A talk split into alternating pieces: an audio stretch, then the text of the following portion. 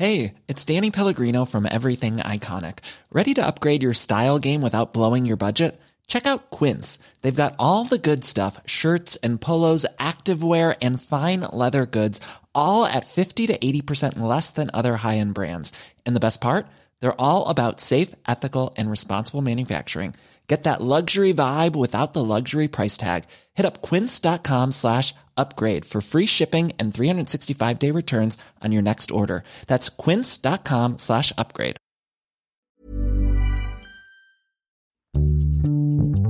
Bonjour, bonsoir, bon après-midi à tous et bienvenue dans ce nouvel épisode d'Histoire de Daron. Je suis Fabrice, je suis votre hôte et cette semaine, je vous propose d'écouter l'histoire de Samuel. C'est sans doute l'invité d'Histoire de Daron le plus réclamé de tous les temps, mais son interview demandait un peu de logistique et ça y est, on a enfin pu se retrouver. Samuel a 22 ans, il est en couple depuis le lycée avec Léa. Léa est plus connue sur l'internet sous le pseudo Je ne suis pas jolie, notamment sur YouTube et sur Instagram, et ils ont eu ensemble un petit garçon il y a un an.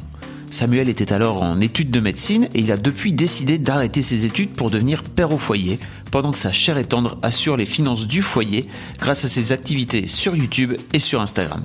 Merci d'avance pour tous vos commentaires, vos bonnes notes et vos bonnes vibes et je vous laisse en compagnie de Sam Sam. Alors on est avec Samuel, salut Salut, Samuel qui est également appelé sur l'internet Sam Sam. Sam Sam, ouais, c'est mon petit surnom. Ça devient d'où ce surnom? Mais c'est parce qu'il y a une période avec Léa où on n'arrêtait pas de prononcer juste les premières syllabes en les répétant. Genre on disait, pour dire désolé, on disait des des. Ah. Elle, a, elle a monté tout un truc avec ça et tout, et du coup euh, Sam Sam, ça, ça roulait aussi quoi. Bon alors Sam Sam, moi je t'ai connu pas... Non je vais t'appeler Samuel. Bah, comme tu veux. Euh, moi je t'ai connu euh, justement par l'intermédiaire de ta, de ta chérie ouais, euh, qui s'appelle Léa qui est plus connue sur internet euh, avec le pseudo Je ne suis pas jolie, ouais, tout à fait. euh, qui a une chaîne YouTube, Oui. c'est ça? Depuis qu'elle a... euh, 15 ans. voilà, depuis qu'elle est toute jeune, vraiment. Euh, et qui, et en fait, donc tu me racontais tout à l'heure, tu es venu me chercher à la gare, merci beaucoup pour ça, Avec parce que tu vous vivez à Montpellier tous les Oui. deux. Et tu me racontais tout à l'heure que vous connaissez depuis le, donc vraiment depuis, le lycée. depuis la première semaine du lycée en fait. On s'est, on s'est rencontrés vraiment très rapidement. Et on s'est mis ensemble euh, autant rapidement et depuis on s'est pas quitté quoi. On s'est Et donc croisés, nos regards se sont croisés comme ça. et- aujourd'hui, vous avez 22 ans Ouais, on a 22 ans. et vous avez également Un petit bébé. un Un, petit. petit, Gaspard. Bah, maintenant, il a un an, il a 13 mois maintenant. Plus ça va, euh, moins, moins il devient Moi, bébé. il devient bébé, ouais. Non, euh, Léa me dit qu'on pouvait l'appeler Bambin maintenant. Chercher le nom. Parce qu'il y a bébé, il y a nouveau-né, bébé, et après il y a enfant. Mais je disais, entre bébé et enfant, euh, il y, a- il y a un âge où, je sais pas, j'ai l'impression qu'on pourrait trouver un autre nom, quoi. C'est ni un bébé, ni un vrai enfant. euh. Donc elle m'a dit Bambin, c'est bien. Moi j'aime bien Bambin. J'ai un petit Bambin. C'est marrant. Je sens que tu as tout de Je pense- avec non, ça. je- en fait, je me disais, je pense, je, pense que j'ai jamais dénommé un enfant bambin. Un si petit. Bambin, non Ouais. Non, je- je- j'ai Ouais. j'ai le terme après, hein, si tu veux, mais voilà. Ouais. Euh, alors, en fait, pour resituer un petit peu euh, notre histoire à tous les deux, Oui. Samuel, c'est que euh, il y a, il y a, moi, il y a plein de gens qui m'ont dit, il faudrait que tu ailles interviewer euh, Sam Sam, Ouais. pour resituer les gens qui vous connaissent pas, mais je mettrai tous les liens si Ouais. vous le souhaitez dans les notes du podcast, si vous voulez voir le travail de Je ne suis pas jolie, etc. Vous mettez aussi en scène un peu votre couple Oui. sur la chaîne YouTube. Ouais, de temps en temps, ouais. C'est pas le fond de ce que Mm. le, du travail de l'âme, mais de temps en temps, ouais, on fait des petites vidéos. euh, on s'amuse bien. Et forcément, la grossesse a été euh, Annoncé, euh, voilà. ouais, sur les réseaux sociaux, puisque ça a été un enfin ça, ça a été un chamboulement dans notre vie de toute façon. Donc, euh, vu que le travail de Léa, il, il est pas mal calé sur l'évolution de sa vie, et ben c'était important de- d'annoncer ça, de voilà, d'accompagner ça. Donc, on a annoncé ça sur les réseaux, effectivement. Donc à l'époque, tu avais 21 ans? Oui, tout C'est ça? fait.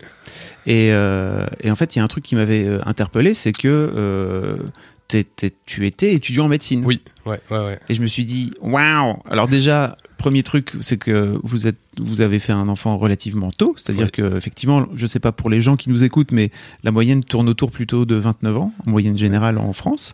Euh, donc c'est un, vous avez fait un enfant assez tôt. Euh, et puis surtout, euh, faire un enfant plus, faire des études de médecine en même temps, je me suis dit, ouais. le mec est prêt. Bah après euh, l'envie de faire un enfant, c'est vrai que elle est arrivée peut-être plus tôt effectivement que statistiquement en France, mais euh, nous, on a aussi euh, un chemin qui est différent du reste euh, des jeunes de notre âge, c'est-à-dire qu'on vivait déjà ensemble depuis euh, un an et demi. On a, on, vit du travail de Léa, donc on était indépendant financièrement, tout ça. Ce qui nous a amené à nous dire, bah voilà, qu'est-ce qu'on a envie de faire dans notre vie, qu'est-ce qui nous vraiment nous procurerait du bonheur et tout ça. Et du coup, c'est vrai que Léa, elle a été très intéressée rapidement par l'éducation, par les enfants, mais sans, sans vraiment l'associer à une envie d'avoir un enfant tout de suite. Mais petit à petit, ça a fait son chemin et on s'est dit, bon bah, un moment, voilà, on va, on va plus réfléchir et puis on va se dire, voilà, on va laisser faire la nature. Au final, c'est arrivé, euh, voilà, comme ça, c'est arrivé euh, relativement tôt par rapport aux statistiques de quand est-ce que tu arrêtes de te protéger, quand est-ce que tu tombes enceinte, mais on était super contents. Et voilà, ça nous a pas fait franchement peur. Après, c'est vrai que moi, par rapport à la fac, c'était un peu un truc qui, qui me stressait, mais en même temps, euh, je me suis dit pourquoi pas. Voilà, on, on est motivé. On, voilà. Ça te vient de loin, toi, ton, ton envie d'enfant comme ça? Parce que Alors, moi, à on- 21 ans, vraiment, j'étais pas du tout dans ce délire-là, je pense. hein. Non, euh, moi non plus, j'étais pas dans un délire vraiment genre je veux un gosse, je veux un gosse, machin. Mais euh, déjà, j'ai tout- j'ai trois frères. Je suis pas le plus grand, j'ai un grand frère, mais j'ai deux petits frères, donc vraiment, euh, j'ai toujours évolué autour d'enfants. Il y a eu mes frères, et puis après, moi, j'adore les enfants. J'ai toujours été super, super dans un lien euh, fort avec des enfants, quels qu'ils soient. Et voilà, j'ai toujours une facilité euh, à- rester avec des enfants, à m'occuper d'enfants, à discuter avec des enfants. Et euh, c'est vrai que quand on a commencé à en parler d'éducation sans vraiment nous positionner nous en tant que futurs parents, eh ben je me suis dit ouais c'est vrai que moi je me sentirais de le faire quoi. Je me je- j'aimerais bien quoi. Et donc c'est venu de là. Et donc, en fait, euh, tout est venu de discussions sur l'éducation, Ouais, qui est pas ça. forcément un sujet Exactement. dont on parle. euh, Non, mais en fait, Léa, elle est, je je sais plus d'où c'est venu. C'est vrai que elle a, elle, je pense, vraiment toujours voulu avoir des enfants rapidement, Euh, mais euh, en tout cas, elle l'exprimait pas, ou en tout cas, c'était peut-être pas encore clair pour elle euh, intérieurement. Et donc, elle lisait plein de bouquins, par exemple d'Isabelle Filiosa. Elisabeth, Isabelle Filiosa, euh, qui est euh, quelqu'un qui travaille beaucoup sur la- les pédagogies de l'enfant, sur euh, les nouvelles entre guillemets façons d'éduquer ou en tout cas d'accompagner ses enfants. On va en reparler. Ouais, on va en reparler.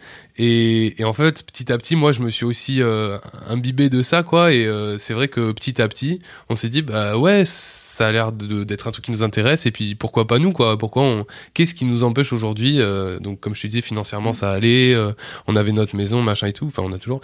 Et donc, euh, on s'est dit, vas-y, hein, en avant. Pourquoi pas se, se faire un petit euh, cobaye finalement ah non, pas un cobaye, mais en tout cas, euh, pourquoi pas vivre nous-mêmes l'expérience, ouais, c'est sûr. C'est beau ce que tu dis. Ouais. T'as vu, j'ai essayé de te. Ouais, ouais, non, mais moi, je tout. tomberai pas dans tes pièges. Euh, et donc, effectivement, tu avais cette particularité aussi, euh, en tout cas de, de mon point de vue extérieur, qui était le, le gars est en train de, de faire un enfant tout en faisant des études de médecine. Et j'imagine, euh, vu, ton, vu ton âge plutôt au début du cursus, ouais. qu'est- qu'est-ce qu'il il y a un moment donné où tu t'es dit, bah écoute, c'est c'est facile, en fait, on va le faire, euh, let's go, quoi. Je me suis jamais dit c'est facile. Mm. Parce que les, Mais- études de médecine, c'est. Ouais, alors j'étais en troisième année à ce moment-là, Mm. donc euh, j'avais déjà passé deux fois la première année, qui avait vraiment été les voilà comme on entend souvent, même si euh, je trouve que c'est beaucoup exagéré, euh, parce que si on est épanoui dans ce qu'on fait, je pense que la difficulté elle est différente, elle est plus dans la la motivation que dans la volonté. Enfin, il y a moins de difficultés euh, quand tu aimes ce que tu fais. T'as vu ce film première, Première année, justement ouais, qui est bien, mais qui voilà, qui a montré un aspect. Tu l'as vu Oui. Euh, Du coup, sans, sans trop spoil, mais il y, en a un des deux qui vraiment qui vrille complet et euh, c'est bien, mais en même temps, ça arrive quand même relativement rarement. Mais le mal-être étudiant, en tout cas euh, en médecine, il est vraiment présent et surtout, même s'il est présent en PACES, donc c'est la première année Mm. commune aux études de santé parce qu'il n'y a pas que médecine. Et c'est important parce que dans le film, ils disent tout le temps première année de médecine, Ouais, mais il y a d'autres trucs. Mm. Et euh, c'est surtout des années d'après. Donc, euh, en fait, moi après, je suis allé, en- je suis arrivé en deuxième année, troisième année. Euh, je me suis investi à fond dans une asso qui s'appelle le tutorat. C'est en gros des étudiants d'année supérieure qui aident les premières Mhm. années. C'est gratuit, c'est géré par la fac, c'est trop cool. Je fais la petite pub. T'avais, t'avais une, t'avais cette envie, toi, de filer des coups de main comme Ah ça ouais, ouais, Moi, ça, en fait, c'est grâce à eux que j'ai réussi Ah, ok, quand j'étais en première année.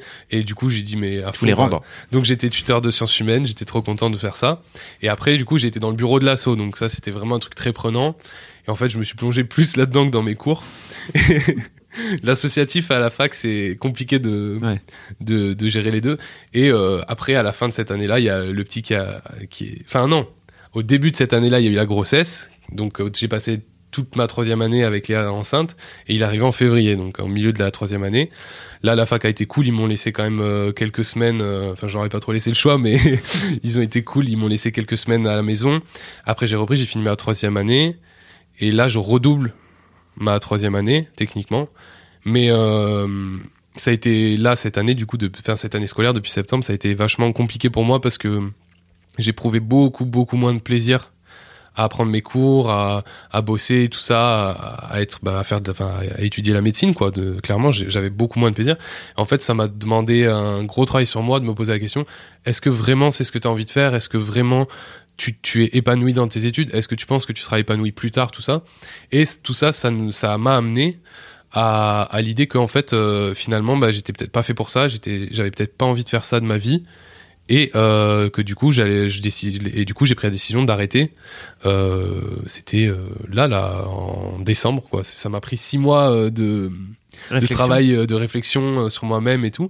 Mais voilà. Et j'ai pris cette décision que je regrette pas du tout parce que je me sens vraiment euh, délesté d'un truc qui me pesait. Et en fait quand, quand j'y réfléchi je me suis dit que je m'étais jeté dans le tutorat dans l'associatif et tout peut-être aussi parce que j'étais pas au fond vraiment passionné par ce que je faisais.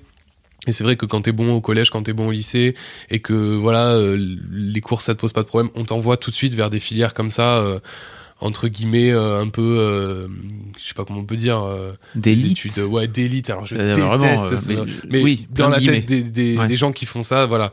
Donc on- en gros, on m'a dit tu feras ingénieur ou médecin, ben voilà, tu te débrouilles, euh, machin. Et c'est vrai que moi, je, au fond, je pense que je me suis jamais vraiment posé la question si je voulais faire ça. Ah oui. Et euh, Parce que t'as t'as pas un parent. euh, non, j'ai pas de médecin. parents Ouais. médecins, tout ça, mais c'est vrai que il y a eu un moment où ça m'a intéressé effectivement et où je me suis dit tiens pourquoi pas et tout.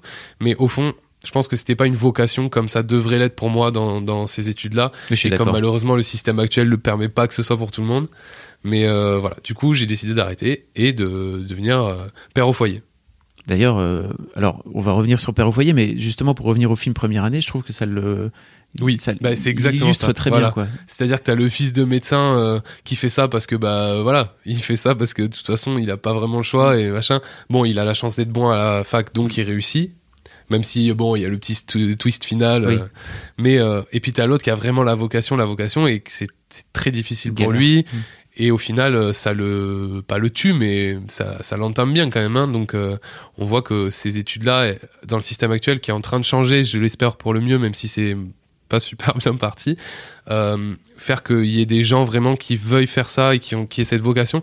Mais pour ça, faut les accompagner, faut faut juste essayer de faire travailler les gens sur qu'est-ce que c'est la médecine, qu'est-ce que c'est les études de médecine et euh, qu'est-ce qu'on y fait vraiment quoi parce qu'il y a des gens qui passent la passesse, qui réussissent, Mm. qui savent pas ce que c'est euh, d'être avec euh, 10 minutes avec un patient dans une chambre et au bout des 10 premières minutes à l'hosto, ils savent qu'ils feront jamais ça de leur vie quoi.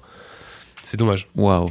Ouais, c'est Et dommage. donc, euh, mais c'est c'est génial pour toi d'avoir réussi à, à te remettre en Ouais. question comme ça. bah ça a pas été facile C'est l'enfant, tu penses Ouais, c'est ça. Ce que j'allais te dire, c'est- l'arrivée de, de Gaspard. Euh, ça a fait, ça a remis bah, plein de choses en question, comme comme chez tout le monde quand un enfant arrive. A priori. Mais euh, a priori, ouais. Mais euh, effectivement, quand il est arrivé, euh, voilà, déjà en fait, il est arrivé en février. J'ai fini mon année. Je savais que j'allais la redoubler parce que j'avais, voilà, j'avais pris six mois en gros de mon deuxième semestre. Je l'ai passé avec Gaspard et Léa, quoi, profiter à fond. Et, et en fait, quand j'ai quand j'ai passé l'été, machin, puis je me suis dit, mais en fait, t'as pas du tout envie de faire ça. Enfin, et ça m'a pris six mois à l'accepter, quoi. C'est-à-dire que je bossais. Bon, c'était vraiment difficile parce que quand t'as pas envie de bosser et que tu bosses, euh, c'est compliqué. J'étais d'une humeur euh, exécrable. J'étais voilà, j'étais pas dans ce que je faisais et je détestais ça, quoi. Donc, euh, au bout d'un moment, j'ai dit, moi, ce que j'aime faire, c'est être avec Gaspard, être avec ma femme, être à, à ma- à la maison, sortir, faire des activités. et voilà, pour l'instant, j'ai, c'est, c'est vraiment ça qui m'épanouit. Donc, on a le, on, ouais, on a le, le- on a le, le luxe et le confort de pouvoir se permettre de que moi je ne travaille pas et que pour l'instant j'ai pas de perspective professionnelle. Donc pourquoi pas quoi. Enfin moi je vois je vois pas le problème. Donc on s'est dit euh, enfin je me suis dit et j'ai proposé à Léa de faire ça et elle elle a tout à fait accepté parce qu'elle elle est épanouie dans ce qu'elle fait. Donc euh, c'est plus facile pour elle quoi. Et ça lui a pas fait bizarre parce que comme vous en plus vous connaissez depuis super longtemps, j'imagine que pour pour toi euh, la médecine ça a dû prendre une place Ouais. énorme en fait au Ouais. sein de votre couple même. bah c'est Ça- vrai que ça lui a pas fait étrange de que tu viennes Alors- comme ça toi avec cette décision. Moi, je pense que vu qu'elle me connaît peut-être même mieux que moi je me connais, je pense que Ah, les femmes, elles sont Ah, fortes, elles sont hein. fortes, hein. elles sont très fortes. Mais je pense honnêtement que elle s'en doutait un peu depuis quelques temps. Et euh, mais elle m'a laissé faire mon chemin. Tu vois ce que je veux dire? Elle elle était pas. euh, je pense qu'elle l'a su un moment et que elle s'est dit euh, je vais le laisser faire son chemin parce que c'est son chemin et que si je lui dis mais tu ne vois pas que ça qu'il y a un truc qui déconne que t'as jamais envie de bosser que t'aimes pas ce que tu fais je pense que si elle m'avait dit ça je me serais braqué et ça aurait ça aurait pas forcément euh, été positif. Et euh, voilà je pense qu'elle l'a elle l'a tout à fait accepté parce qu'au fond je pense qu'elle le savait un peu déjà quoi Puis je me dis sans doute avec le recul aussi que cette décision de faire un enfant alors que tu es en Voilà. plein dans tes études de médecine, ça doit être aussi un petit indice de ça c'est ça parce que normalement, enfin normalement, je quand pense on que est concentré voilà sur euh, médecine tu c'est- termines quoi, C'est ça, c'est pas forcément compatible, même si de toute façon, euh, médecine, euh, c'est-à-dire que si j'avais attendu d'avoir une situation stable et d'avoir fini mes études, je pense que l'enfant l'aurait eu quoi, à 35, 36 Ouais. ans. Clairement, euh, à un moment, faut se lancer aussi, tu vois. Mais Oui, oui. c'est vrai que les, les premières années, Enfin, il y avait des étapes. Voilà, il y, a des- il y avait Ouais. des étapes euh, que moi, je me suis dit, pff, au pire, euh, voilà quoi. Parce que j'imagine qu'en troisième année, il n'y a pas beaucoup d'étudiants qui sont papas. Non, non. bah déjà, il n'y a pas beaucoup d'étudiants qui sont en couple, il n'y a pas beaucoup d'étudiants qui sont mariés. euh, C'est-à-dire que moi, en deuxième année, j'ai annoncé à tous mes potes qu'on allait se marier et qu'on allait, euh, bah, qu'on allait se marier, quoi. Ils sont Et déjà, ça, c'était le grand délire, ça a été le sujet de conversation pendant. Donc, euh, tu vois, à côté, quand elle est tombée enceinte, alors je te... Les gens mais- croyaient que c'était une blague au début. Et euh, au final, non, mais, Bah oui. mais voilà. Mais bah, c'est vrai que la, culture, j'imagine, Ouais. est plutôt autour de euh, le boulot quoi. le, boulot, enfin- il y a aussi une grosse culture quand même de les, des soirées, Oui. de, de la fiesta et tout ça. Mais moi après, j'ai jamais été là-dedans, donc ça. En fait, j'ai toujours été un peu le gars qui vient jamais aux soirées. euh, Ah. Une fois, je suis venu à une soirée vite fait et je pense que tous les gens que j'ai croisés, ils, ils m'ont fait un gros câlin en mode machin. Mais non, c'est pas possible que tu sois là. Qu'est-ce que tu fais là? Tu t'es perdu. Enfin, c'est pour te dire que voilà, j'ai jamais été dans vraiment dans le délire étudiant, euh, so- soirée et tout ça. Mais euh, à côté de ça, j'avais plein de potes et voilà, quand Mm. on a discuté tout ça, y tout le monde était super content pour nous parce que ils, ils nous connaissent quand même, enfin surtout moi, et ils savaient que c'était, on était peut-être atypique, mais qu'on était heureux comme ça, quoi. Ok. Donc cette décision Ouais. de devenir père au foyer. Bah, elle a, en fait, donc quand j'ai décidé de- d'arrêter la fac, effectivement, je me suis dit, est-ce que tu reprends un autre cursus, est-ce que tu fais autre chose, est-ce que tu trouves du boulot, est-ce que machin, et, euh, et en fait, je me suis dit, qu'est-ce que vraiment, qu'est-ce qui te rend heureux, qu'est-ce qui t'épanouit profondément intérieurement, qu'est-ce qui fait que euh, le matin, tu as, le smile quand tu te lèves, et la C'est- réponse. Très bonne question à se poser. Bah ouais, d'ailleurs, n'hésitez pas chez vous, euh, faites le même exercice. ça prend quelques temps, mais, mais c'est c'est chiant, ça amène plein ça de. amène plein de choses. Et moi, effectivement, la réponse, ça a été, bah, c'est ton fils, quoi.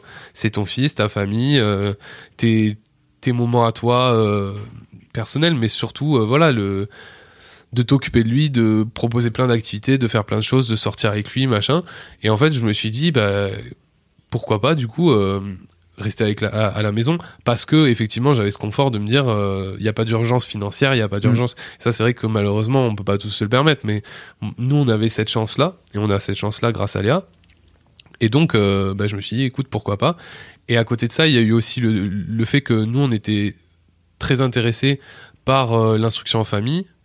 Et euh, donc, l'instruction en famille, c'est euh, c'est ce qu'on appelle communément l'école à la maison. Même si. euh, J'ai vu dans j'ai vu dans ton Insta t'as mis IEF, j'ai Voilà, dû aller chercher. Tu IEF. sais, moi je ouais. connais pas tous ces acronymes Ouais, là. mais vraiment. IEF, c'est école, euh, c'est instruction en famille, c'est euh, l'école à la maison, même si j'aime pas parce que école à la maison, ça voudrait dire qu'on transpose l'école, juste tu le fais chez toi, et pour moi c'est pas du tout ça, mais enfin, je sais pas si Mm. on y reviendra peut-être un peu plus tard, mais en gros du coup on était très intéressés par ça, mais effectivement moi avec ma perspective de la fac et Léa avec le boulot, on s'est dit bah peut-être pas pour nous, donc on cherchait plutôt des, d'autres- des, des écoles un peu alternatives et tout, et puis quand j'ai décidé d'arrêter à la fac, je me suis dit mais c'est trop bien parce que du coup je vais, on va pouvoir faire ça avec Gaspard, on va pouvoir euh, euh, évoluer et apprendre des choses ensemble, euh, partager des moments ensemble et puis voilà, euh, s'instruire ensemble.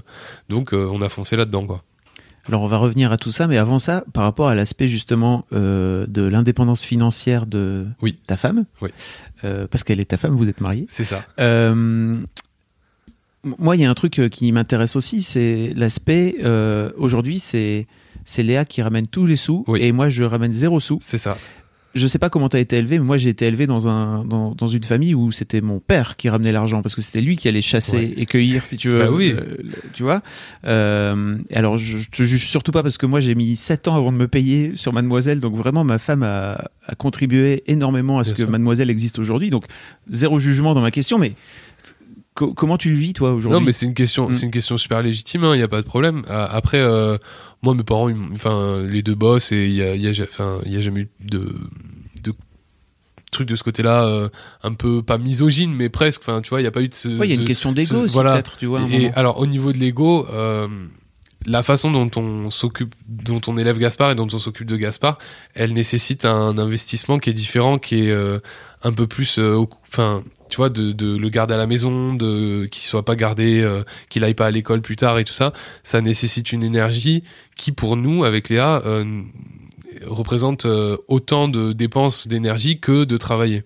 Et donc de, de, de, de ce côté-là, si tu veux, le fait que Léa elle, elle ramène de l'argent, pour nous, si tu veux, c'est pas vraiment supérieur au fait de s'occuper de, de Gaspard. Tu vois ce que je veux dire? Ah bah carrément. Et du coup, et du coup, c'est vrai que moi, ça me pose vraiment mais zéro problème. Euh, de pas ramener d'argent à la maison, même si pendant longtemps, parce que ça fait 7 ans qu'on est en couple et euh, tu vois très bien quand euh, moi euh, j'avais mon argent de poche et que Léa elle avait son, son salaire, forcément les cadeaux, les voyages et tout, c'était voilà. Parce que Léa, donc pour expliquer peut-être aux gens qui Ouais. connaissent pas, mais en fait Léa avec sa chaîne YouTube, ça Elle- lui permet Elle a de... été indépendante financièrement aux alentours des 17 ans quoi. voilà, ça lui Donc, permet de euh, ramener vraiment euh, de l'argent. Enfin, elle bah, fait beaucoup de vues. quoi, voilà. fait- voilà. On en vit, elle a une C'est un entreprise, vrai métier. voilà, un vrai métier, elle a une entreprise, des salariés. euh, bah là d'ailleurs on, on est dans ses bureaux, Ouais. donc euh, voilà, ça me pose aucun problème parce que pour elle, en fait, ça me pose aucun problème parce que elle, ça ne lui pose aucun problème. Et c'est ça qui est important, c'est que dans le couple, les deux soient d'accord, que ce soit l'homme ou la femme. Euh, Il y a plein de couples où il y a des femmes au foyer, et les gens ne se posent pas la question parce que c'est une femme. Mm. Et euh, moi, je pense que dans notre société aujourd'hui, on ne devrait pas se poser la question parce que je suis un homme. Tu vois ce que je veux dire? Ah, je- j'entends. Donc voilà. Je te pose la question un peu par provocation, J'ai Hein bien compris que c'était euh, une perche que tu me tendais. euh. Alors oui, pour revenir à cette euh, donc cette idée de venir euh, d'instruction en famille, donc Oui. IEF, n'est-ce Ouais, pas IEF. ouais. Euh, C'est quoi un peu ton plan? Parce que tu as mis projet 2, parce qu'effectivement, pour l'instant, le Voilà. petit, il est pas. C'est ça. en- Enfin, il a, il a vraiment un an. Il a est un an. ouais. Il est encore tout petit. Tu, le- tu- tu le mets à lui apprendre à lire tout de suite direct, ça? Là, c'est ça. En fait, il a une cage et euh, il reste dedans, il lit des trucs et tant qu'il sort pas des mots, Oui. il sort pas. Et puis ce sera pour faire médecine, parce que ton père n'a pas ça. réussi. Voilà. non, mais en, en gros, euh, donc l'instruction, il faut savoir que l'instruction en famille, euh, si je dis pas de bêtises, maintenant c'est passé à 3 ans obligatoire. Euh, Oui, de- l'instruction en France est obligatoire. Mm. Euh, les gens font souvent la, la méprise de croire que c'est l'école qui est obligatoire. Euh, c'est l'instruction qui peut être en famille, du coup, qui peut être à la maison ou à distance ou euh, dans les maisons, dans les écoles traditionnelles. Il n'y a pas de problème. Euh, mais maintenant, c'est passé à 3 ans. C'était à 6 ans. Et il me semble que maintenant, c'est passé à 3 ans, à vérifier. Oui, il y, a, il y a peu de temps. Voilà, il y a peu de temps. Je Oui. sais pas si ça a été voté ou si c'est. C'est dans le projet de loi c'est dans le euh, projet de loi. En tout cas, le projet, c'est de, ra- de raccourcir, enfin, de rajeunir euh, l'âge d'instruction obligatoire. Je vous mettrai un lien dans les notes Voilà. comme ça, un vrai lien avec une vraie source.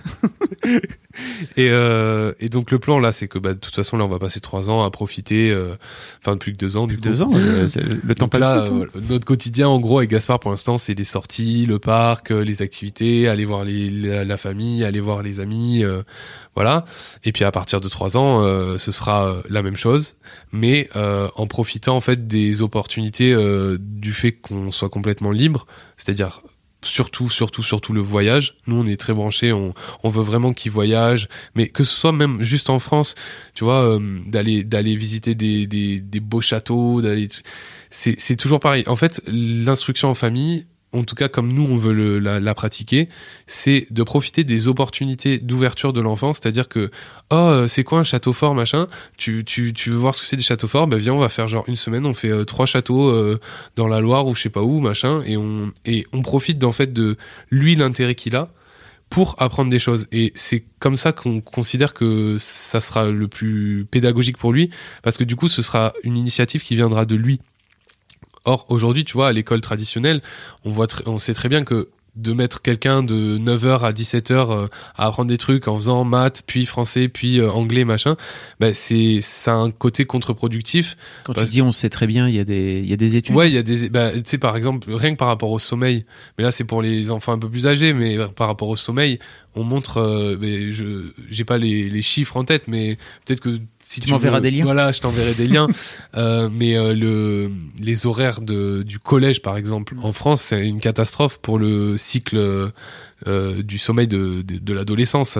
C'est des choses que nous on, on a envie d'éviter et on a vraiment envie de profiter du fait que qu'on ait cette liberté de voyage, cette liberté de, de ressources aussi, parce que effectivement, bah, c'est un métier et euh, c'est un métier qui est pas facile de d'apprendre des choses aux enfants.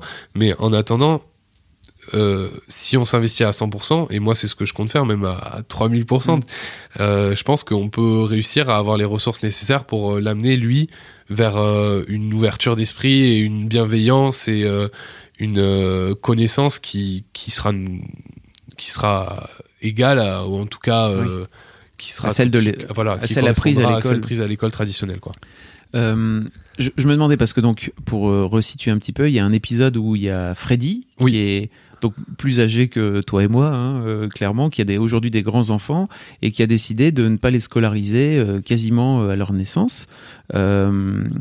Donc je vous invite à écouter cet épisode si vraiment le sujet vous intéresse parce que alors moi je suis arrivé non pas avec des préjugés mais en tout cas avec plein de questions parce que j'ai plutôt eu tendance à foutre mes enfants euh, dans l'école euh, traditionnelle et, et en fait à les voir euh, évoluer là-dedans et euh, j'avais plein de questions par rapport à Freddy. Vraiment, je pense que c'est un des épisodes qui m'a le plus mindfuck de tous les Ouais. interviews que j'ai pu faire parce qu'il m'a vraiment montré, tiens, regarde, une autre réalité est possible. Euh, et je pense que Freddy, lui, il l'a fait. Euh, je pense plutôt par trip et par euh, intuition à un Oui. moment donné de se dire Ouais, mais en fait c'est des enfants euh, libres et enfin c'est des êtres libres en fait. Qu'est-ce Ce que je vais venir leur libres, ouais, imposer tout à fait. Ce qui bon alors moi ça je l'entends à 1000% vraiment par rapport à cette idée là mais qui lui l'ait eu d'entrée de dire en fait l'école va les contraindre donc pourquoi l'école à quoi ça sert enfin de remettre tout le système en question c'est vraiment un énorme boulot. J'aimerais savoir toi de ton côté comment t'en es venu à faire ce chemin là justement comment vous vous en êtes venu avec Léa oui. à faire ce chemin là Alors, euh, déjà, au-delà de, de l'instruction, euh, on a eu un chemin vraiment euh, par rapport à, l'éducation, euh, en tout cas à l'accompagnement euh, de l'enfant, Oui, j'ai été... t'as mis un autre acronyme Ouais, j'ai est mis NVEO. Qu'est-ce que ça veut dire ça? Je sais pas j'ai cherché Alors, j'ai trouvé mais je, Ouais, VEO, c'est violence éducative ordinaire. Mm. Donc euh, c'est un acronyme qui, bah, d'ailleurs il y a une loi qui est passée aussi Mm. là-dessus. Euh, c'est un acronyme qui, qui désigne euh, tout ce qu'on fait au quotidien, qui peut, qui, qui peut et qui est souvent ressenti comme violent euh, pour l'enfant, même si euh, c'est pas de la violence physique, c'est pas des claques, même si ça évidemment ça va proscrire, mais voilà c'est euh, le chantage, c'est l'isolation, l'isolement. Pardon. c'est pas grave Tu, tu pourras couper ça au montage. Bah non je vais pas le couper c'est trop tard Mince. L'isolement. Donc, Oui, c'est euh, de tu vois, dénigrer l'enfant, en c'est fait, de- euh. Mais, mais, mais même, euh, il y a des choses, on se rend pas compte. Mais tu vois, et ça, on- on- c'est vrai que les réseaux sociaux et Internet aident beaucoup à se rendre compte de, de choses comme ça. C'est que par exemple, tu vois, le change de la, de la couche. Euh, bah, par exemple, pour nous, à chaque fois qu'on change la couche de Gaspard, on lui explique, on lui dit, bah là, je vais t'enlever la couche, là, je vais te nettoyer le sexe, là, je vais, euh, est-ce que c'est bon, est-ce que ça te va? Ok, il va pas te répondre, ouais, vas-y, c'est bon, euh, qu'est-ce que t'attends? Mais en attendant, puisqu'on va très rapidement lui expliquer que voilà son corps c'est son corps et qu'il y a personne qui peut euh, qui peut le toucher sans, sans son consentement Ah, et tout ouais. ça bah pour nous ça nous paraît important ce genre de petits détails parce que qu'on lui touche le, le, le sexe qu'on lui touche les parties intimes sans le prévenir pour nous ça nous paraît violent tu vois vous êtes et voilà vous êtes et, loin et on est on est on est ça paraît très loin pour plein de gens mais Non, non, nous non, ça nous je- paraît Ouais, je logique tu vois c'est d'une logique dingue mais je l'avais pas euh, mais ouais c'est associé le consentement à bah ouais mais en attendant le plus jeune pas, âge. on- déjà, on estime que parce que c'est pas parce qu'il ne parle pas Mm. qu'il n'a pas des besoins et des ressentis qui ont qui ont besoin d'être exprimés. Mm. C'est d'a- d'ailleurs, tu vois, on a développé euh, avec lui, euh, on, fait, on fait vachement de langage des signes. Et euh, là, Gaspard, quand il veut, par exemple, encore quelque chose, il fait le geste avec les mains de encore, alors qu'il parle pas. Il peut, il peut nous montrer euh, tété, euh, c'est comme ça, euh, fini. donc il y a plein de choses qui peuvent se mettre en place pour. c'est pas très radiophonique mais en gros il y a Ouais, des, y a des, y a des gestes, voilà. il y a des, il y a des signes et c'est cool. Et vous pouvez aller voir sur l'insta de Léa, elle, elle en a mis. Donc, euh, toutes ces violences éducatives ordinaires, nous on essaye de les proscrire, même si c'est sûr que t'en feras, enfin on en fait tous, c'est évident. C'est le but c'est pas d'être parfait, c'est d'être euh, suffisamment bon. Ça c'est euh, hashtag euh, sociaux de Passes. Euh, Winnicott, ça, ça c'est un philosophe sociologue Ah oui. américain. Mm. N'hésitez pas, c'est un mec fun. Il parle de ça. il- la mère suffisamment bonne, le soin suffisant. Enfin bon bref. Oui, c'est que ça, ça aide à déculpabiliser Voilà. euh, de, de, de, de on, la on perfection. sait qu'on sera pas parfait Mm. et euh, il faut juste être suffisamment bon et rechercher à être suffisamment bon et voilà. Mais en gros, les violences éducatives, c'est tout ça. Et encore, euh, il y en a plein. Enfin, je veux dire, privé de dessert. euh, Qu'est-ce qu'il y a, y Tu vois, rien toutes que- les petites humiliations toutes du- les petites humiliations, les petits, les petites choses que nous on considère comme normales, mais qui en fait peuvent être super super violentes et qu'on ne ferait jamais à un adulte. Tu vois. Genre, jamais, je vais venir te voir, on s'est jamais vu, et je vais te prendre la joue et je vais te la pincer comme ça bien fort en disant Oh, mais t'es mignon, toi Alors qu'on s'est jamais vu, tu vois. Pourtant, quelqu'un Ça dans la rue, Ça serait sympa en même temps. ce serait sympa. Je- euh, Après, euh, chacun son délire. Hein. mais, mais moi, quelqu'un me fait ça dans la rue, je le connais pas. Oui. Je réagis pas super bien. Millions of people have lost weight with personalized plans from Noom, like Evan, who can't stand salads and still lost 50 pounds. Salads, generally, for most people, are the easy button, right? For me, that wasn't an option. I never really was a salad guy. That's just not who I am. But Noom worked for me. Get your personalized plan today at Noom.com.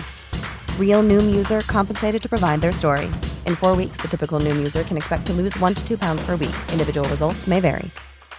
I'm Sandra, and I'm just the professional your small business was looking for. But you didn't hire me because you didn't use LinkedIn jobs. LinkedIn has professionals you can't find anywhere else, including those who aren't actively looking for a new job but might be open to the perfect role, like me. In a given month, over 70% of LinkedIn users don't visit other leading job sites. So if you're not looking on LinkedIn, you'll miss out on great candidates like Sandra. Start hiring professionals like a professional. Post your free job on linkedin.com/achieve today. Eh ben, mon fils, quand il est avec moi dans la rue, personne vient lui faire ça. Et il y a déjà des gens, tu vois, qui, qui ont des petites approches, des fois, tu vois, qui sont sympas. Et tu, tu leur dis, tu leur dis, bah, Gaspard, il a peut-être pas envie d'être euh, tout de suite touché par un inconnu, Mm. euh, même par les membres de la famille. Au début, ça a été ça aussi, tu vois, les premières semaines. Euh, tout le monde ne le prend pas dans les bras d'un coup comme ça, c'est pas la tournante. voilà, c'est plein de petites choses qui nous ont amenés à nous dire ok l'école c'est source de violence éducative ordinaire et ça c'est une réalité que nous en tout cas on- enfin c'est un fait que nous on estime comme euh, réel c'est pas le cas de tout le monde il y, a, il y a plein de gens qui sont très satisfaits du système mais c'est pas un problème mais nous Que vous avez Dans- vécu. voilà. qu'on a vécu nous et qu'on n'a pas super euh, mal vécu enfin je veux dire on a on a eu la chance de Vous pas êtes être bien. victime d'harcèlement euh, à l'école. On a eu la chance de pas euh, avoir plein de problèmes à l'école qui sont fréquents pourtant pour d'autres. Mais on s'est dit, nous, on n'a pas envie de ça pour notre enfant. On a envie qu'il soit vraiment libre et qu'il soit euh, complètement euh, dans une ouverture et dans une liberté qui, pour nous, n'est pas euh, permise à l'école. Et donc, c'est là qu'on a décidé de faire l'instruction en famille, du fait que moi, arrêté la fac et que c'était possible pour nous. Comment, comment a vécu votre entourage, notamment toute cette histoire de de pas le prendre, de passer de bras à bras, etc. Comment vous avez réussi à faire à expliquer ça C'est que- beaucoup, ça, ça demande beaucoup, beaucoup, beaucoup de pédagogie, beaucoup de discussions. Alors on les a préparés très tôt. hein. Ben, comme comme je te disais, on avait beaucoup euh, lu avant et on Mm. s'était beaucoup intéressé à ça avant. Et euh, et donc on en parlait déjà avant qu'il arrive, mais quand il est arrivé, c'est vrai qu'il a fallu expliquer. Bah voilà, non, euh, là vous, vous- tu vois, rien que les premières visites à la maison une fois qu'on est rentré de la maternité, euh, c'était un, enfin c'était un ou deux membres de la famille à chaque chaque jour. Et c'était tranquille. Au début on le prend pas. Si tu vois qu'il a pas de problème avec le fait qu'il te prenne euh, que tu le prennes tu peux le prendre. Mais euh, voilà tranquille quoi. On, on prend son temps. Et c'est vrai que ça demande de la pédagogie. Mais tu vois on- nous on porte Gaspard en écharpe en, en T'as fait un chouette post d'ailleurs, je mettrai le post sur, ouais. euh, sur Insta. Voilà, donc en gros, on le porte. Et euh, bah, par exemple, maintenant, ces deux grand-mères, quand elles vont au parc, elles le portent. Parce que Gaspard, il aime pas la poussette, il supporte pas d'être attaché, il supporte pas d'être euh, isolé comme ça dans, dans la poussette. Donc euh, le seul euh, moyen, même si nous on s'y retrouve aussi, c'est le portage. Et euh, bah tu vois, les, les grands-mères euh, qui passent souvent à la maison, bah, elles s'adaptent, elles le portent et ça pose pas de problème. Et c'est Elles ça. ont pour- dû apprendre alors. Elles ont dû apprendre, bah, on leur a appris, c'est c'est trop cool. Enfin, en plus, c'est des moments super, tu vois. Euh, après, euh, elles portent dans un dans un truc qui est préfet. euh, c'est pas un, un, un porte- tissu. un euh, porte-bébé c'est un porte-bébé, c'est pas un tissu avec des nœuds comme moi je fais parce que euh, c'est quand même plus plus difficile. Ça nécessite euh, deux Ça trois nécessite skills, hein. quelques séries euh, un peu stressantes au début de de Peut-être qu'il va tomber. Mais moi, les premières fois, je l'ai fait sur le lit et tout, au cas où s'il tombait, j'avais trop peur. Ouais, ouais. Mais ça, ça se fait bien. Et euh, voilà, tout le monde s'adapte et euh, ça pose pas de problème parce qu'ils savent que c'est dans la bienveillance et que c'est dans la bonne humeur et on n'est jamais en mode ah mais non, tu fais pas ça, machin, tu vois. euh. tu vois, euh, Gaspard, il essaye de faire. euh, il a un jeu où il doit mettre des cercles troués dans une tige en bois là, et euh, on l'aide pas à le faire. On lui a montré, il, il, il s'exerce, il a mis peut-être deux mois à le faire, mais on l'aide pas. Et euh, quand les gens viennent à la maison, qu'il essayait, il, tu vois, certaines personnes avaient tendance à lui mettre le truc et, et à lui dire en plus derrière bravo. Euh, mais là, c'est toi qui l'as fait. tu, tu, tu vois? Et tu dis juste un petit truc, pas, pas mauvaise ambiance, juste comme ça, un petit. Et puis au final, les gens ils comprennent et ils s'adaptent et voilà, il y a, y a jamais eu de problème de ce Ah, côté-là. c'est cool. ouais, on a Moi, un, eu- environnement qui est bienveillant aussi. J'ai eu des soucis. Moi, j'étais juste un peu bloqué sur les jouets genrés, si tu veux. Ouais, Et ça a déjà été ah très ouais, ça compliqué. c'est compliqué. Mais c'était il y a un petit moment. Ouais. C'était il y a. Attends, il y a plus longtemps. Gaspard, il- à, à son anniversaire, un- quelqu'un lui a offert de la famille une poupée black fille. Et là, on est allé trop loin dans la transgression. Là.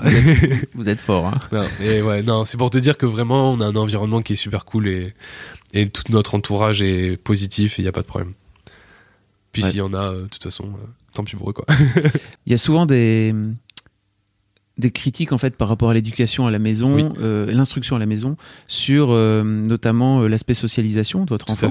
Est-ce que vous avez déjà des, des plans comme ça? Bah, en fait, déjà, il faut savoir que, enfin, nous, en tout cas, on estime que la socialisation de l'enfant à l'école, elle est entre guillemets euh, un peu contrainte et forcée, dans le sens où on met des enfants du même âge, dans du, du même groupe socio-économique en, en majorité en Souvent, tout cas, oui. souvent, euh, à faire les mêmes choses, les mêmes exercices, à répondre aux mêmes questions et à sortir et à sociabiliser à des heures fixes, genre euh, de 10h à 10h30, c'est la récré, vous avez le droit d'avoir des copains quoi.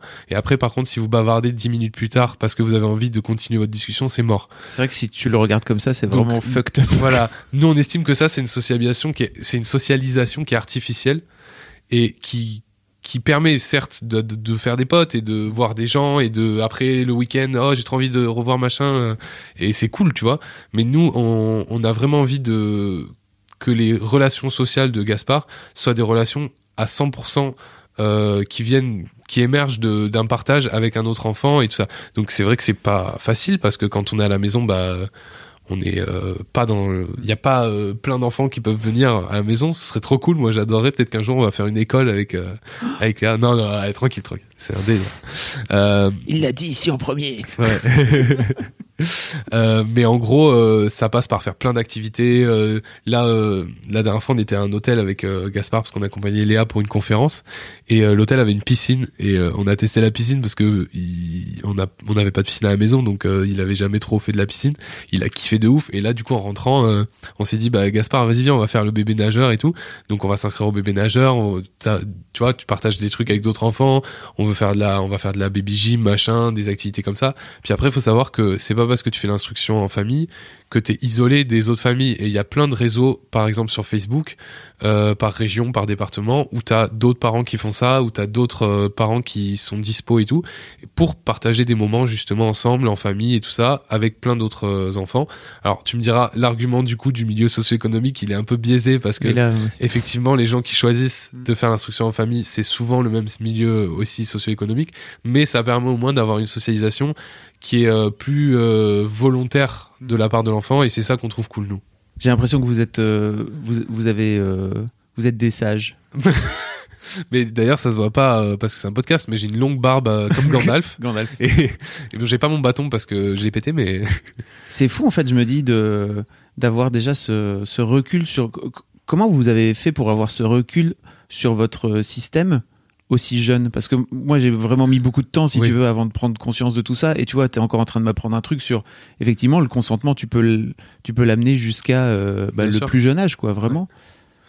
Ça, ça vous vient d'où? Ça, ça, je pense que je- bon après on on s'intéresse à plein de choses tout le temps. On est toujours en train d'essayer de, de comprendre un peu le, la société dans laquelle on fonctionne et tout, mais il y a y a un moment où tu te dis euh, surtout depuis que Léa est enceinte qu'est-ce que je veux pour mon pour mon fils qu'est-ce que je veux pour mon enfant et surtout qu'est-ce que je veux pas. Et tu te rends compte en fait de plein de choses qui pour toi étaient naturelles avant euh, et où tu te dis mais moi ça me gêne j'ai pas envie de j'ai pas envie de forcer mon enfant à manger j'ai pas envie de le le l'attacher dans un siège auto s'il hurle la mort parce que tout ça parce qu'on doit aller chez grand-mère pour euh, tu vois j'ai j'ai pas envie donc certes euh, on va pas prendre la voiture mais voilà j'ai et en fait petit à petit Tu la- tu l'attaches quand même quand, euh, quand ah, je, non, je, l'attache. Ce, que- ce que je voulais dire par là, c'est que du coup, on prenait moins la voiture. on prend moins la voiture, c'est différent. Ah, moi, je le mets sur la le toit. sécurité est une priorité. non, mais C'est la nouvelle éducation, moi, c'est sur le toit, le môme. Voilà. il, il a un petit skateboard attaché au derrière de la voiture. et- non, mais en gros, ça nous a amené à vraiment nous dire autour de nous, il y a plein de choses qui peuvent nous, qui nous dérangent. Et est-ce qu'on a envie de les infliger à notre enfant ou pas? Et du coup, on a pris un recul, mais tout en se disant aussi, euh, et c'est souvent le maître mot de de notre façon de faire, c'est le lâcher prise en fait. C'est pas parce que euh, on a plein d'idées, on a plein de de, de de connaissances entre guillemets euh, sur l'éducation et tout que euh, on est genre des ayatollahs et il faut qu'on se qu'on se batte pour tout tout le temps machin. Il y a aussi un moment où il faut lâcher prise et il faut se dire genre euh, bah voilà c'est c'est sa vie c'est son truc et s'il a envie euh, de de, de rien manger le soir, de se réveiller à 2 heures du mat parce qu'il a faim, bah ouais ok c'est son rythme, c'est son truc et on lâche prise et tant pis, il n'y a pas de voilà et c'est en fait le lâcher prise ça nous a permis vraiment de nous nous affranchir des horaires, de des de, de peser son. Il y a quelqu'un euh, qui m'a demandé si après chaque tété de Gaspard au tout début, hein, on le pesait avant et après la tété pour voir combien il avait tété de. Tu vois ce que je veux dire? Pourquoi? Ben pour savoir. Mais pourquoi? Mais pour savoir. pour le noter dans un petit carnet, tu vois. Ah oui, donc euh, pour, pour, Pour- suivre. Juste euh, pour suivre le, le- la quantité de, de- Et nous, si tu veux, on est, on, on, on supporte pas de- d'être là-dedans dans un truc de. C'est un truc, je veux dire, c'est un truc qui se fait assez commun. Ça, euh, ça se faisait à une époque apparemment. Mais voilà, c'est, tu vois, c'est Ok. le genre de truc. euh, nous, on n'est pas tous les quatre matins à peser Gaspard, à le mesurer, machin. On fait les visites obligatoires et puis point barre, euh, on se prend pas la tête, quoi, tu vois. Et euh, ce lâcher prise là, ça nous a permis en même temps de lâcher prise et en même temps de nous dire, du coup, qu'est-ce qu'on veut? Parce que lâcher prise c'est bien, mais qu'est-ce qu'on veut vraiment pour lui, quoi? Et c'est ça, c'est à ça que c'est ça qui nous a amené à l'instruction en famille, à l'éducation sans violence euh, éducative et voilà, plein de choses comme ça. Pour revenir à ton. Tu disais tout à l'heure que tu n'avais pas en- encore forcément de perspective professionnelle. Ouais. Est-ce que tu as des idées, toi, après, euh, au-delà de?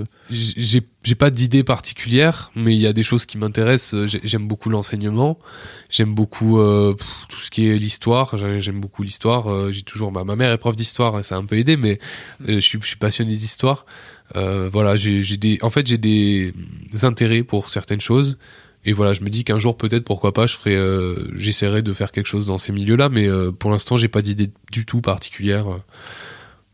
Et, et à titre perso, tu vis pas mal l'idée de ne pas avoir justement de perspective professionnelle parce que c'est un truc, tu sais, qu'on qu'on te réclame beaucoup en général dans la vie. C'est qu'est-ce que tu fais dans la vie Ouais, tu ouais. Mais moi, en fait, en fait, je crois que limite, euh, ça va devenir un truc un peu, euh, tu vois, une, ti- une petite. Une blague? Non, pas une blague, mais un truc un peu une, fi- une fierté, tu vois, Ah oui, pour moi. Moi, je- quand je vais voir la gueule des gens qui vont me demander ce que je fais, que je leur dis je suis papa au foyer, ça fait un peu. Et alors, je t'emmerde, tu vois ce que je veux dire? Parce que des fois, c'est un peu ce que j'ai envie de dire et je le dis pas parce que bah euh, voilà. Pourquoi tu as envie de le dire? Parce qu'il y a, y a quand même un truc, et c'est vrai que tu vois, j'ai monté ce, ce compte Instagram un peu pour ça aussi, même si je le fais vraiment d'une façon ouverte et bienveillante, et je, je, c'est pas du tout euh, un étendard de quoi que ce soit, et voilà, pour moi, chacun vit son, son truc, et si, si je partage des choses, c'est un partage. C'est pas, euh, j'impose rien à personne et je fais la morale à personne. Il y a un peu une forme de revendication aussi. Voilà, il y a une forme de revendication qui va avec parce que quand on fait quelque chose d'atypique et qu'on le dit, c'est de la revendication apparemment. Mais euh, mais moi je revendique ouais le fait que bah, on peut faire autrement en fait. C'est ça que je revendique. Mm. C'est il y a y a pas de meilleure façon de faire, mais juste il y en a d'autres. Et c'est ça qui est important. Et euh, quand quand je partage des choses sur Instagram, tout ça, bah j'ai juste envie de dire aux gens, voilà, ça existe. Après, si vous prenez, vous prenez pas, c'est votre affaire, c'est votre vie, c'est vos, euh, c'est vos opinions, il n'y a pas de problème. Mais du coup, c'est vrai que quand toi, on te juge par rapport à ce que toi tu fais, bah ça te donne envie de te mettre en boule et de faire une carapace et de dire mais je vous emmerde, je vous emmerde. Mais tu le fais pas parce que t'es ouvert et que voilà, mais ça peut ça peut être difficile des fois. Après, c'est vrai que moi, euh, j'essaie de lâcher prise, de prendre de la distance parce qu'effectivement, les réseaux sociaux, c'est les réseaux sociaux et jamais dans la vie on me dit ce qu'on peut euh, voir dans les commentaires euh, d'un truc Insta ou quoi. Ah, il y a des gens qui te. Bon après je les bloque parce que je suis un mec un peu censureur, tu vois. Oh non, mais c'est vrai que t'as des, t'as des Il y commentaires. a un eu peu- quelques un commentaires un peu de, de- des réflexions, voilà. euh. bon après il y a eu la misogynie de base, genre euh, ouais t'es l'homme, c'est toi qui dois amener à manger. euh, Ça, ça, tu peux rien faire pour ces gens-là, c'est fini pour eux, tu vois. moi j'ai envie de leur dire, ils ont raison surtout. Bah, hein, tu ouais, vois. Pourquoi bah, tu vas pas chasser le mammouth Mais parce que je cherche des mammouths, mais Il y en a j'ai- peu. il y en a peu. J'en ai trouvé un, mais il était en paille à l'intérieur. On n'a rien à bouffer. non, mais il y a des commentaires, mais c'est des commentaires quoi. C'est. Surtout pour moi, il y a un côté aussi euh, peut-être euh, euh, où on vient tout de suite te coller une étiquette, Oui, peut-être de ça. manque d'ambition professionnelle. Oui, donc- voilà, tout à fait. Mm. De de mec qui se repose sur euh, l'argent de sa femme, de ce genre de truc. Ça, Enfin, franchement, ça se fait pas. hein. ça se fait pas, mais en même temps, c'est un coussin quand même vachement confortable, donc pourquoi pas ça... Le prends pas au premier degré, c'était vraiment une blague. y a pas, je prends rarement les choses au premier degré. Euh, je voudrais aussi parler avec toi d'un truc qui me qui m'anime un peu en ce moment. Euh, donc, ce podcast est sur Rocky. Et en fait, Ouais. sur Rocky, il y a des forums. Et euh, sur, ces, sur ces forums, il y a des forums parentalité. Et je vois qu'il y a énormément de, de griefs, en fait, contre les, de la part des, des jeunes mamans contre les jeunes pères. Et euh, en fait, je. Alors, je. Je suis en train d'écrire, donc sans doute il sera sorti au moment où ce podcast Ouais. sortira, euh, un article qui parle de ma propre, euh, de ma propre expérience où euh, je pense, avec le recul, donc ça fait longtemps, ça fait 13 ans bientôt, que, que j'ai dû me battre contre ma, contre ma femme à l'époque, parce qu'elle avait un peu cette sensation de t'inquiète, je vais m'occuper de tout. Et en fait, t'en occupe pas, c'est un peu. alors. En fait, elle a jamais voulu m'évincer très clairement. Enfin, ça n'a jamais été son envie particulière, mais elle avait cette idée de j'ai besoin que ce soit, euh, j'ai besoin d'être utile et j'ai besoin d'être utile pour mon enfant. Et donc, en gros, euh, t'inquiète, t'en occupe pas. Et euh, je sais pas comment. Moi, j'ai vraiment dû me battre avec elle. J'ai vraiment dû lui expliquer que c'était important pour moi parce que Ouais. en fait, j'avais envie d'être impliqué. J'avais envie de connaître. C'est compliqué les premiers mois. Il y a plein de choses à apprendre, etc. Et si je pense que si tu si tu lâches le morceau euh, rapidement, tout comme euh, je pense que j'aurais pu le faire à un moment donné, à venir dire à ma meuf. Ok, en fait, si tu veux, c'est ta poupée et c'est toi qui veux jouer avec. Et ben moi, t'inquiète pas, j'ai mon jouet aussi. Je vais aller jouer à ma console. Il y a pas de problème. On se retrouve dans 5 ans quand tu auras besoin de moi. Euh, J'aurais été perdu total. Euh, je parle beaucoup, mais en gros, mon, mon idée, c'était comment t'as fait toi pour réussir à trouver cette place-là? Est-ce que tu as vécu ça aussi, peut-être avec Léa? Parce que je sais que nous, c'était très intuitif. On l'avait pas vu venir vraiment. Oui. On, l'avait pas. euh, on l'a plutôt vécu sur le moment, quoi. Tu vois, Oui, personne nous a dit fais gaffe. C'est un truc, euh, c'est un truc sur lequel il faut faire attention. quoi. Alors, euh, je pense que ça a commencé déjà pendant la grossesse de Léa, parce que je sais pas si tu sais, mais on avait le projet de, de faire un accouchement à domicile. J'avais pas suivi tout. T'a- T'avais peut-être pas suivi, voilà. Du coup, on avait le projet de faire un accouchement à domicile, qui a pas pu se concrétiser parce que euh, y a, Gaspard a eu un peu de retard, tout ça, puis que ça devenait euh, un peu moins safe en tout cas. Euh, mais en, en fait, on a passé euh, les neuf mois de la grossesse de Léa à se préparer à ça. Et euh, une des premières choses que du coup une des deux sages-femmes qui nous suivait, qui s'occupait de nous, qui allait faire cet accouchement à domicile avec nous, nous a dit c'est l'accouchement à domicile c'est bien, mais il faut que vous soyez à fond tous les deux. Et euh, ça, c'est un, truc qui dès le début a un peu résonné en moi pour l'accouchement. Et, euh, et en fait, ça, ça m'a poussé à m'investir à fond dans la grossesse de Léa, dans le, le fait de l'accompagner, tout ça, parce qu'on avait quand même euh, pas mal de choses à faire pour préparer cet accouchement euh, qui était différent, en tout cas, qui allait être euh, dans une autre approche. Euh, ensuite, on est allé voir une conseillère en lactation parce que Léa avait vraiment envie d'allaiter euh, Gaspard et euh, moi j'étais super chaud qu'elle allaite aussi. Enfin, même si j'ai pas mon mot à dire, tu vois. Enfin, mais j'étais à fond dans, dans un soutien par rapport à ça. Et euh, malheureusement, bah en France, quand tu veux t'informer et être un peu suivi sur ton allaitement, c'est compliqué parce que tous les professionnels de santé sont pas forcément formés. Donc, on est allé voir une conseillère en lactation qui qui m'a regardé un moment pendant le rendez-vous et qui m'a dit et vous du coup parce que pour moi c'était une affaire de de Léa Et Gaspard, quoi. Je vois pas ce que j'ai à faire dans un allaitement, quoi. Et elle m'a regardé, elle m'a dit, et vous, euh, qu'est-ce que vous comptez faire du coup pour aider cet allaitement euh, Qu'est-ce que vous avez en tête et tout? Et là, j'ai dit, bah, je sais pas. euh. Et en fait, je me suis rendu compte que ouais, bah, t'as ta place si tu la prends, en fait. Et euh, c'est toute la grossesse de Léa qui a fait que quand Gaspard il est arrivé, j'étais super chaud et je lui ai dit genre euh, il faut que je fasse des trucs parce que j'ai envie d'être impliqué et tout. Après c'est vrai que bah euh, il faut respecter aussi le fait que la maman c'est un besoin biologique, tu vois, d'avoir son enfant contre elle, d'avoir euh, voilà, c'est vraiment biologique et les liens d'attachement ils sont super importants dans, les premières heures quoi, tu vois. Euh, un moment euh, quand il est arrivé, j'avais envie de, lui dire tu veux pas me le filer un peu mais en même temps ils étaient tu ils étaient si bien collés l'un contre l'autre que les tu, tu laisses aussi euh, la, la nature un peu tu sens que c'est un truc très sauvage quoi très euh, naturel euh, instinctif quoi. Et ça c'est trop beau pour être euh, brisé par genre mon ego de dire ouais bon euh, est-ce que je peux avoir mon fils tu vois? Mais petit à petit j'ai trouvé ma place. Et par exemple on en parlait tout à l'heure le portage c'est vrai que ça m'a vraiment permis euh, de pas de, de remplacer l'allaitement mais si tu veux vu que je le porte énormément et qu'il dort contre moi souvent et tout, bah je me sens euh, autant important que Léa qui le nourrit, tu vois, et euh, enfin qui le nourrissait jusqu'à ses six mois euh, de façon complètement exclusive et qui continue encore à, à l'allaiter pour vraiment euh, qu'il soit rassuré, qu'il soit encore un peu nourri et qui pour plein de choses quoi. L'allaitement c'est c'est magique pour mille trucs.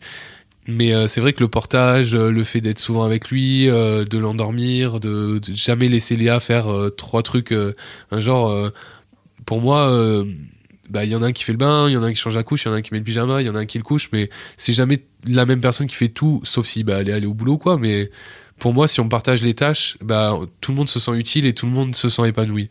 Et c'était depuis le début, c'était ça qui était important. Mais Léa a tout à fait été ouverte à ça. Oui, c'est un truc dont vous avez ça, parlé. Voilà, euh, on a, on était, euh, on était euh, sur la même longueur d'onde par rapport à ça, ce qui a permis que ça se passe sans, sans, a- sans accroche, quoi.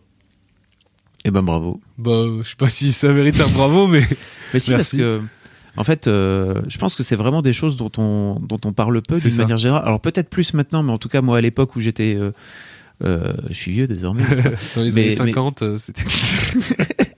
Il n'y avait pas Internet, tu sais. Internet à l'époque faisait. Non, il y avait, bref.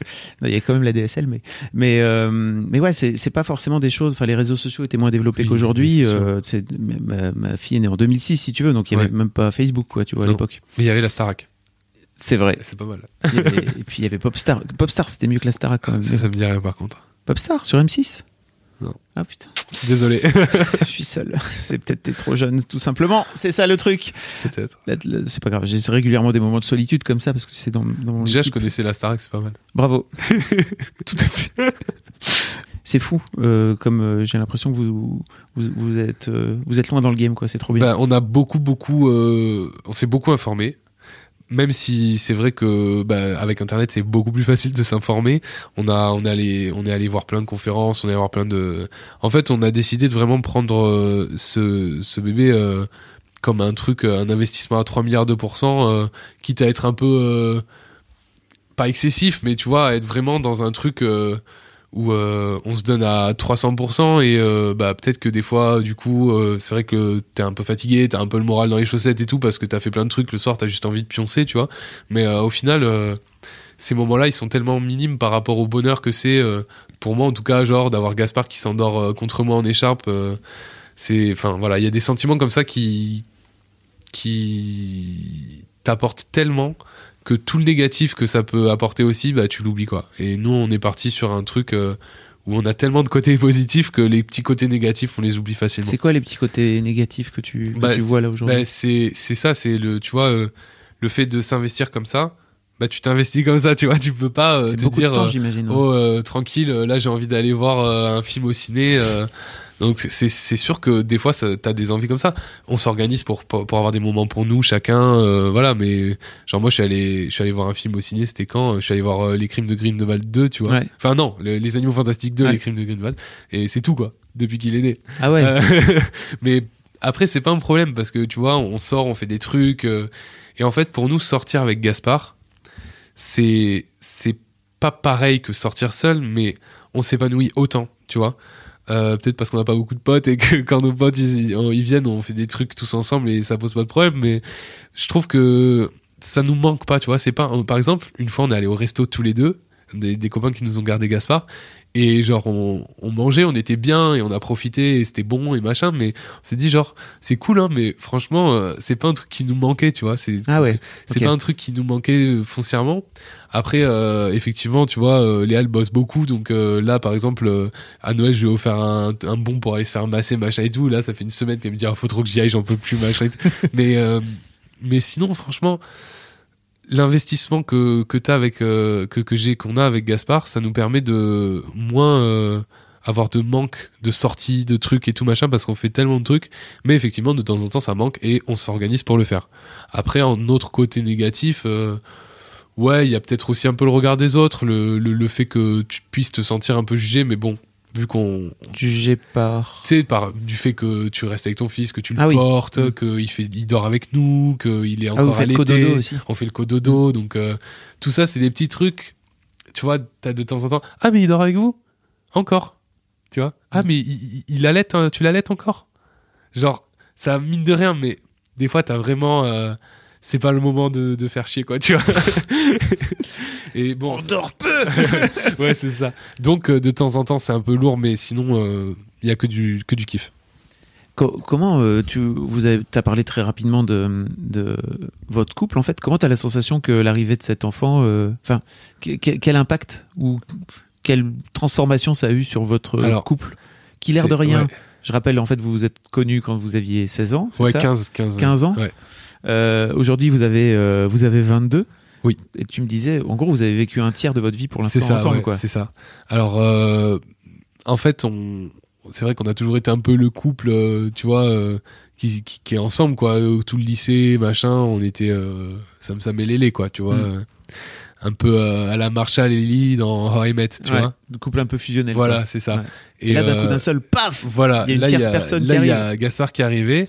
Donc effectivement, c'est compliqué de de retrouver euh, de retrouver cette relation de couple aussi, tu vois, euh, tous les deux, machin. Mais euh, on a réussi à retrouver nos marques et en fait, ça a demandé un, un petit travail quand même, mais pas en- sur notre couple, plus sur nous-mêmes chacun, tu vois. Donc Léa, elle a fait son chemin euh, sur elle-même, sur euh, voilà certains trucs qui a, qui allaient peut-être pas forcément euh, dans dans cette nouvelle dynamique. Et moi, pareil, bah tu vois, par exemple avec la fac, tout ça, avec Mm. tout- tous mes questionnements que j'ai eu, en fait, de régler nos problèmes chacun personnels, ça nous a ça nous a fortifié en, en tant que couple, et ça a fait que euh, l'arrivée de Gaspard, elle a été sereine et elle a été euh, tout à fait euh, homogène, tu vois. Et vous en parliez ensemble, en fait, du Ouais. fait que vous étiez en train chacun de ouais, ça. galérer On, sur vos trucs. on- on savait que, bah voilà, tu vois, euh, Léa avait son petit bout de chemin à faire, moi j'avais mon petit bout de chemin à faire, et c'est des trucs qu'on peut faire que nous-mêmes. C'est tu, tu peux pas, euh, tu peux pas aider l'autre dans ces moments-là ou juste le soutenir. Mm. Ça, tu peux, mais tu peux pas intervenir. Et c'est vrai que on a eu chacun nos trucs à, régler. Et puis euh, maintenant que voilà, on est quand même dans un truc très très stable et très euh, épanoui, bah ça pose pas du tout de problème. euh, et, et on est vraiment, on a vraiment la sensation d'être un foyer, d'être une famille. Et voilà quoi, on est tous les trois. Quand on est tous les trois, on est trop bien quoi. Est-ce que ça va partir sur d'autres enfants, j'ai l'impression? Ça, c'est sûr. C'est euh, l'objectif? euh, on a envie d'avoir d'autres Ouais. enfants, c'est sûr.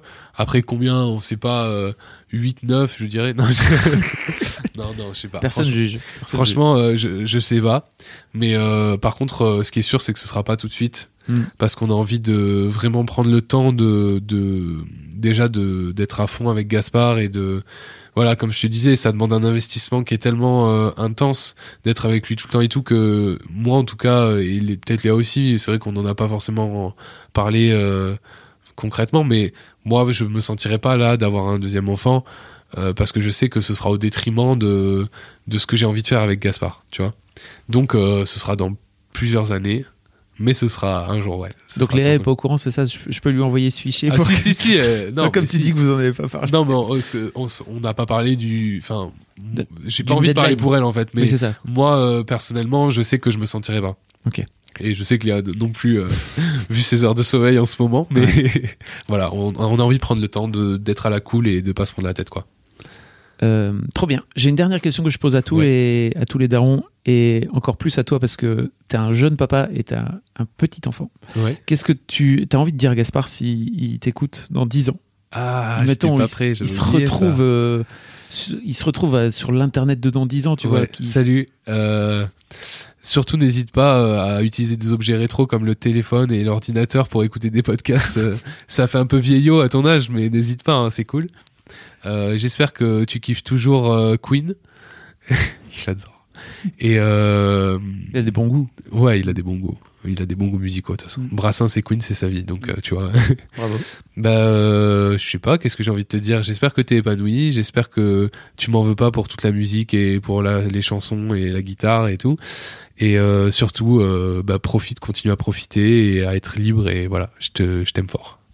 Ah, c'est beau. C'était, c'était émotion ça. C'est marrant parce que souvent les invités ils regardent le- la machine. Quand ouais, je- quand je- ouais. Là, t'as Bah, regardé ouais, ouais, ouais, j'ai regardé la machine. Mais euh, comme si tu voulais lui parler. Ouais, j'ai bah ouais, c'est rigolo. N'hésite pas à faire sortir un hologramme de toi tout de suite si la technologie t'en permet maintenant. Non, échec. Tant pis. Dommage. Euh, merci beaucoup. Bah merci à toi. J'allais dire merci beaucoup Gaspard, mais non, merci beaucoup Sam Sam, n'importe quoi. Euh, je mettrai un lien parce qu'effectivement, donc on l'a mentionné très rapidement, mais tu as créé un compte Insta. Ouais, c'est un petit, un petit truc pour partager. C'est un petit truc sur lequel tu as 56K euh, Ouais. abonnés, j'ai vu, donc calme-toi. c'est- pas, pas moi, c'est parce que Léa m'a partagé, du coup forcément. euh, Léa, donc il y a beaucoup d'abonnés sur, euh, Ouais. sur Insta. Mais ouais, j'ai trouvé, je trouve que tout ce que tu partages est vraiment Bah, super bien et je pense que ça, ça peut être une, une bonne porte d'entrée aussi pour, euh, Pourquoi pas pour découvrir d'autres acronymes Voilà. comme. euh, Comme euh, NVO, euh, IEF. Voilà. Est-ce que j'en ai d'autres? Non, pas comme ça, mais Si t'en as forcément d'autres, mais pas. pas, pas de tête comme y a ça. Mais plein n'hésitez d'acronymes. pas. Un grand merci beaucoup. Merci à toi. Salut. Salut. C'est terminé pour cet épisode. Un grand, grand merci d'avoir écouté. Je vous invite à venir réagir soit sur l'Instagram de Rocky, c'est sur RockyMag, R-O-C-K-I-E-M-A-G, soit sur mon Instagram perso. Moi, je suis sur FabFlorent, F-A-B-F-L-O-R-E-N-T, soit sur YouTube, sous la vidéo de cet épisode. Vous trouverez le lien dans les notes du podcast. J'adore lire vos commentaires. Je vous rappelle aussi que si le concept vous plaît, vous pouvez en parler autour de vous, partager sur les réseaux sociaux. Le bouche à oreille, c'est encore le meilleur moyen de faire connaître ce programme. Si vous voulez passer à mon micro, que vous avez une histoire une situation qui fait de vous un daron un peu particulier, vous pouvez écrire un mail à histoirededaron@rockymac.com, histoire de daron, histoire avec un S, daron avec un S. Je vous mets l'adresse directement dans les notes du podcast. Enfin, je vous rappelle qu'un nouvel épisode d'Histoire de Daron sort chaque premier et troisième lundi de chaque mois. Rendez-vous donc très bientôt pour le prochain et d'ici là, je vous souhaite à toutes et à tous une très belle vie. Planning for your next trip? Elevate your travel style with Quince. Quince has all the jet setting essentials you'll want for your next getaway, like European linen, premium luggage options, buttery soft Italian leather bags, and so much more. And it's all priced at 50 to 80% less than similar brands. Plus, Quince only works with factories that use safe and ethical manufacturing practices. Pack your bags with high-quality essentials you'll be wearing for vacations to come with Quince. Go to quince.com slash trip for free shipping and 365-day returns.